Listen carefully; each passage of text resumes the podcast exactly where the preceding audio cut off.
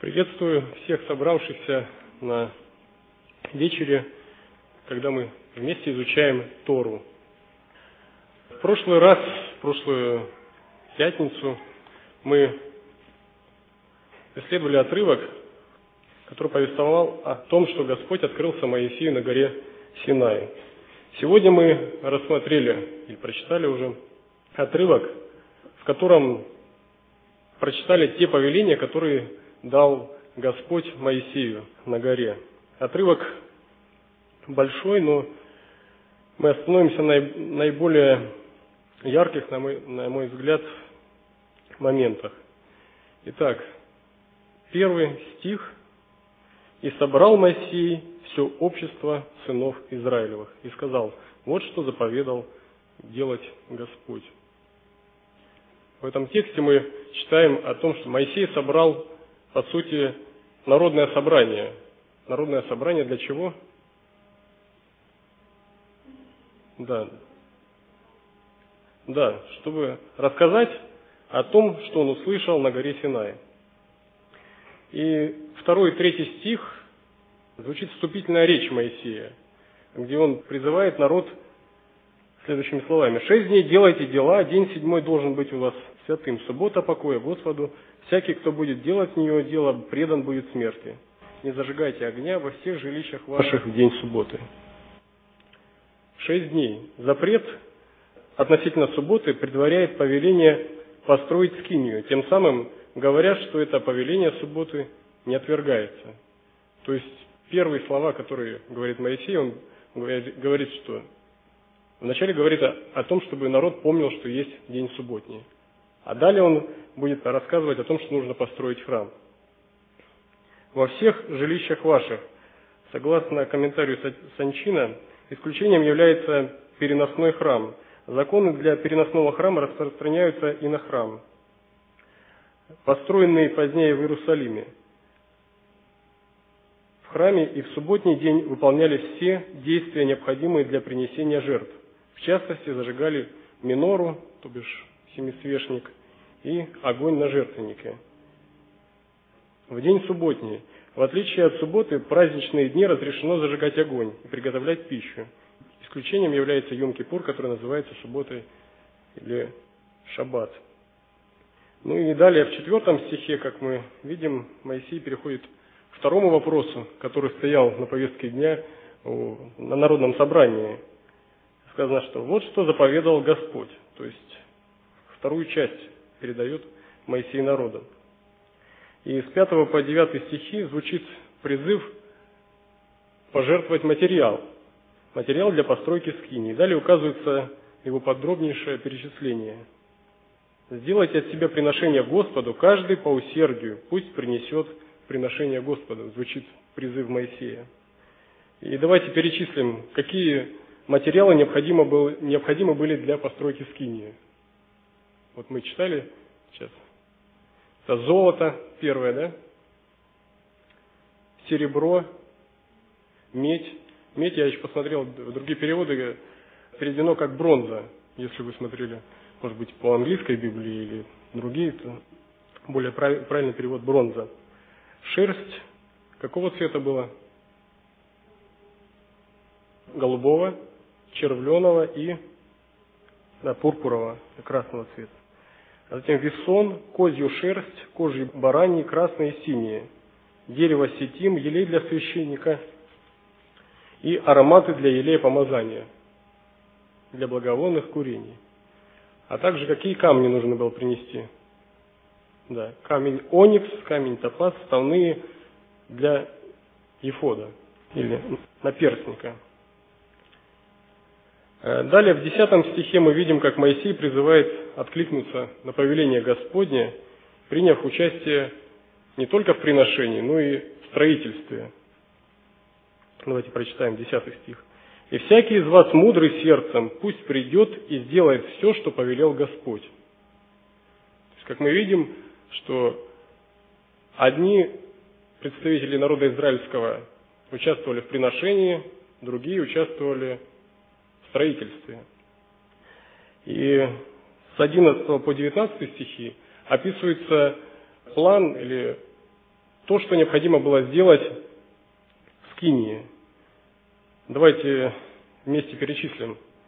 Это скиния, покров, крючки, брусья, шесты, столбы, подножия к ним. Да? Это ковчег и шесты к нему, крышку, завеса для преграды ковчега, стол, шесты, принадлежности его и хлебы.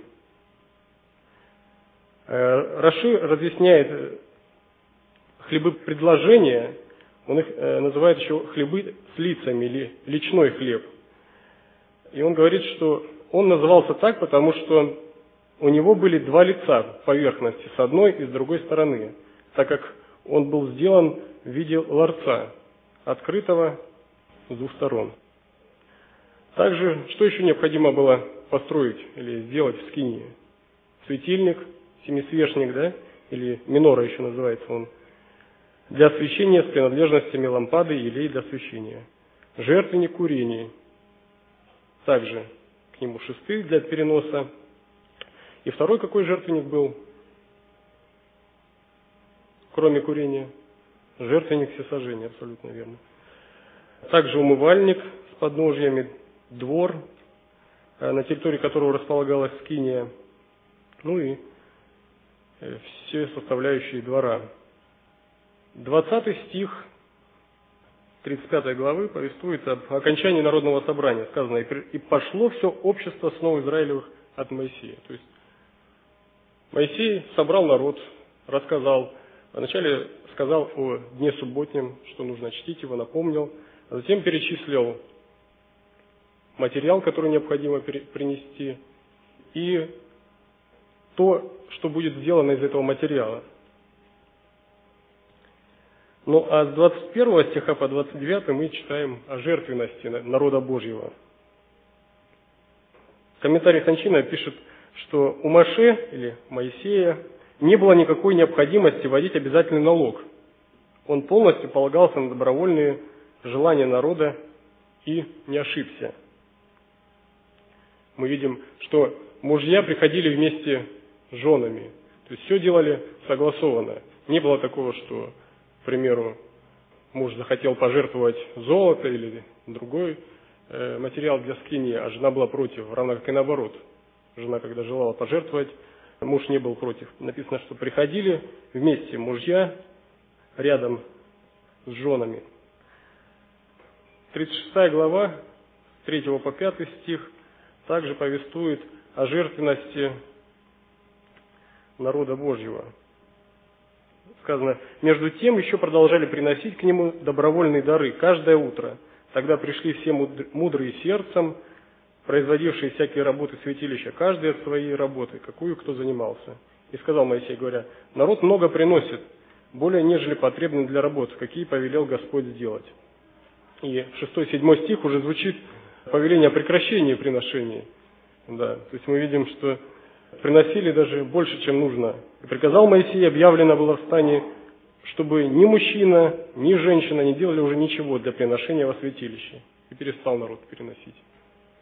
Елена Вайт в книге «Патриархи пророки» пишет интересные слова. «Ропот израильского народа и те суды Божьи, которые постигли его за грехи, записаны как предостережение всем грядущим поколениям. Но преданность, усердие, щедрость израильтян является образцом достойного подражания. Все, кто ревностно поклоняется Богу и дорожит благословениями Его священного присутствия, проявят такой же дух жертвенности при устройстве дома, где Он будет встречаться с ними. Да, народ Божий, что касается жертвенности, проявил себя с лучшей стороны. 30 и 35 стихи 35 главы, последние стихи с 35 повествуют о чем нам? Повествуют о назначении ответственных или прорабов, которые будут ответственны за постройку скинии. Сказано, что были они исполнены Духом Божьим. То есть Дух Святой снизошел на этих людей. И кто был назначен ответственным? Вот мы читали, были внимательны. Веселиил и Агалиав. Кто Кем являются эти люди? Призвал Бог Бецелеля или Веселиила. Имя Бецелель указывает на то, что его носитель от рождения наделен Всевышним способностями, благодаря которым он справится с задачей сооружения переносного храма. Всевышний знает о его душевных качествах и умении, сообщает о них Маше. Мудрецы Талмуда объясняют, что, несмотря на способности, данные ему Всевышним, Бецеэля нельзя было назначить на эту должность без согласия всего народа. Это правило действует и во всех других случаях. Ни один человек не может занимать общественную должность, если он не признан всей общественностью. Сын Хура. Мидраж говорит о том, что дедом Бецеля или Веселиила был Хур, о котором сказано в Шмот 17. Э, Хур был убит, пытаясь предотвратить преступление идолопоклонства и помешать постройке золотого тельца, которому поклонился народ, пока был Моисей на горе Синай. И исполнил его Духом Божьим, мудростью, разумением и видением всяким и всяким умением. Божественным Духом это, выражает, это выражение указывает на исключительные способности и умения и силу этого человека. Э, создание художественных образов, согласно комментарию Санчина, предполагает творческий подход. Вдохновение мастеров – в данном случае должно полностью совпадать с желанием Всевышнего. То есть эти люди, они должны сделать именно то, что задумал Господь. Воплотить или материализовать этот план. Кем же является вторая личность? Агалиаф. Агалиаф был из колена какого? Дана. Да, из колена Дана из более низких по достоинству колен, из сынов рабынь. Но вездесущий в том, что касается сооружения скинии, уравнивает его с Бецелиэлем, который был из великих колен, из колена Ягуды. В исполнении сказанного и не отличает вельможу перед бедняком, как сказано в Иова. Далее, 36 глава, первые два стиха повествуют нам о начале строительства, в начале строительства Скинии. Сказано, «И стал работать Веселил и Агалиаф, и все мудрые сердцем, которых Господь дал мудрость и разумение, чтобы уметь сделать всякую работу, потребную для святилища, как велел Господь». То есть мы видим, что народ приступил. Далее, третий стих э, повествует о том, что о получении собранных материалов от Моисея Веселилом и Агалиавом. То есть из этого текста можно предположить, что ответственный за сбор пожертвований или за сбор материала был кто? Моисей, да. Потому что Веселиил и Агляв пришли к нему за получением. Вот. Уже за постройку были вот эти две личности ответственные. Сказано, взяли они от Моисея все приношения, которые принесли сыны Израилева на потребности святилища, чтобы работать. Ну и далее с 8 по 38 стихи подробно описывается, мы уже читали, как было сделано покрывало, брусья, шесты, завесы скинии. 37 глава, первые пять стихов описывают, как был сделан ковчег. Подробным образом подчеркивается, что ковчег делало не множество народа, а был один искусный мастер, Веселиил. То есть не толпой делали. Был э, ювелир, который отвечал за постройку ковчега. Крышка ковчега, стол, сосуды, светильник, жертвенник курения. Кстати, помните, какого размера был жертвенник курения? Жертвенник курения был два локтя в высоту и один локоть в ширину. То есть примерно как вот эта кафедра, возможно, немножко, возможно, шире. Хотя, вот если я померю рукой, примерно вот такого размера. Затем жертвенник всесожжения. Каких размеров был жертвенник всесожжения? Пять локтей в длину, пять локтей в ширину и три локтя высоты. То есть он был какого размера, какой формы? Квадратный. Да, он был квадратный, прямо, э, прямоугольный, может, скажем так, да? То есть верх или крышка его была стола, она была квадратные, стороны были равны 5 на 5 локтей.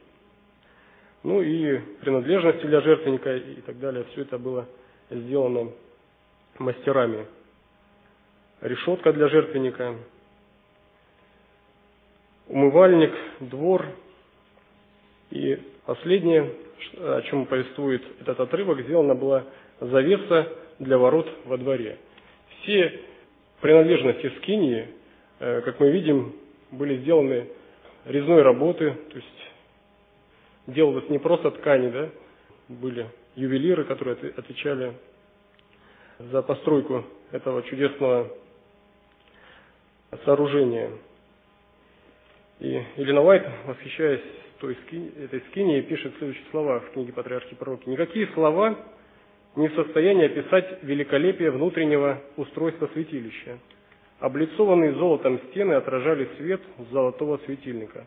Роскошно расшитые занавеси с сияющими херувимами, стол и жертвенник курения, мерцающий золотом за второй завесой, священный ковчег с его таинственными херувимами, а над ним святая шахина, видимая слава присутствия Иеговы. Все это являлось лишь слабым отражением славного храма Божьего на небе, великого центра средоточия работы для спасения человека. Скиния, которая была построена израильскому народу, она была прообразом чего? Да, она была прообразом небесного храма.